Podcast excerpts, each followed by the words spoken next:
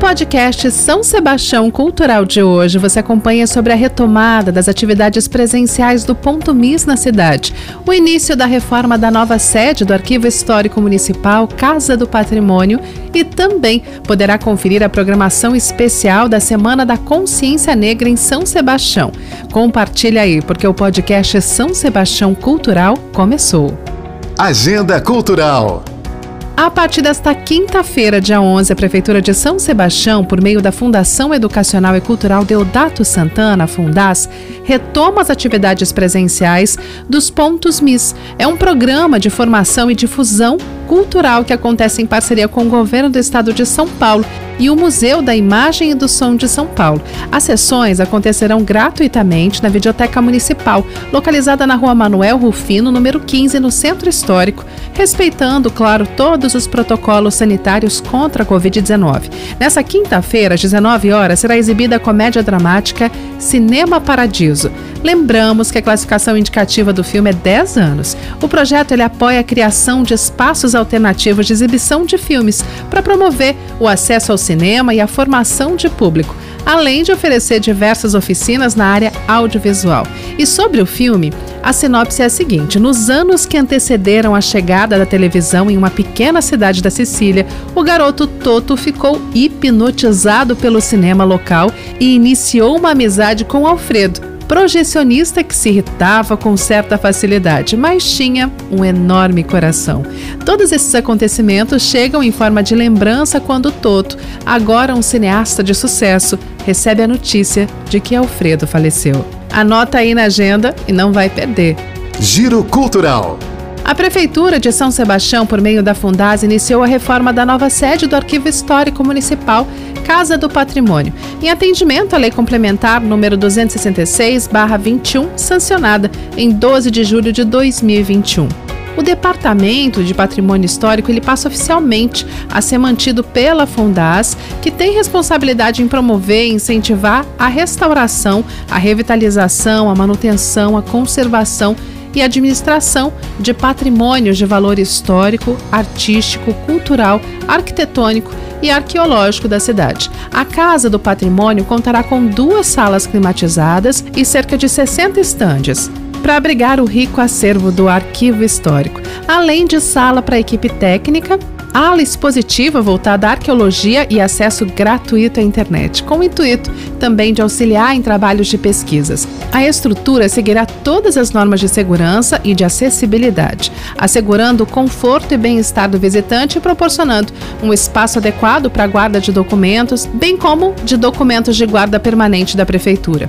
Está estimado o investimento de mais de 400 mil reais no novo espaço, que fica na Avenida Doutor Altino Arantes, número 230 203 no Centro Histórico, na antiga sede da Biblioteca Municipal. A previsão é que a obra seja entregue em abril de 2022. Quer saber um pouco mais sobre o arquivo histórico? O arquivo histórico ele foi criado em 1992 com o objetivo de preservar elementos significativos para a memória de São Sebastião, de preservar documentos de valor histórico, pesquisas sobre o desenvolvimento do município e exposições fotográficas que retratam a evolução histórica da cidade. Composto por jornais, fotos, documentos em suporte de papel, microfilmes e objetos doados para moradores da cidade por instituições, o acervo conta com mais de 8.500 registros fotográficos dos séculos 20 e 19 cerca de 55 mil imagens produzidas entre 1991 a 2004 pelo Departamento de Comunicação da Prefeitura, além de 950 publicações no acervo bibliográfico, materiais de pesquisa de história e arquitetura dos séculos 17, 18 e 19 e arquivos de processos do Tribunal de Justiça do Estado dos séculos 17, 19 e 20. Agenda Cultural Celebrando a Semana da Consciência Negra no município de 19 a 27 de novembro, a Prefeitura de São Sebastião, por meio da Fundação Educacional e Cultural Deodato Santana Fundas e da Secretaria de Turismo, a Setur, em parceria da Comunidade Negra e a Dalim, realiza o São Sebastião Preta. Nos dias 19, 20 e 21, das 17 às 23 horas, a programação especial acontecerá na tenda do Complexo Turístico da Rua da Praia, contando com shows musicais, intervenções artísticas culturais, exposições, literatura, moda, artesanato e diversas opções gastronômicas, contando com a participação de mais de 40 artistas locais. Na manhã do dia 20 de novembro, haverá o cortejo e lavagem da Capela de São Gonçalo no Centro Histórico. A Prefeitura continuará seguindo todos os protocolos sanitários contra a Covid-19. E contando com o apoio da Secretaria de Saúde, a CESAL, serão adotados protocolos de segurança, como aferição de temperatura na entrada do evento, distanciamento social entre as mesas, disponibilização de álcool em gel, estações de higienização no local e uso obrigatório de máscara. A partir do dia 22 de novembro, a programação será descentralizada, ocorrendo oficinas, rodas de conversas, exibições de documentários, entre outras atividades, em diferentes pontos da cidade. Considerando a Lei Federal número 12.519-2011, que instituiu o Dia Nacional de Zumbi da Consciência Negra, celebrado anualmente no dia 20 de novembro no ano de 2017, o prefeito Felipe Augusto sancionou a Lei número 2514-17, aprovada na Câmara Municipal, que tornou o dia de 20 de novembro feriado municipal da Consciência Negra em São Sebastião. A data é celebrada anualmente com atividades voltadas ao tema, a fim de valorizar a cultura afro-brasileira e também promover políticas públicas antirracistas. A programação completa do São Sebastião Preta você pode conferir no site www.fundas.com.br. Não deixe de prestigiar. Até o nosso próximo podcast.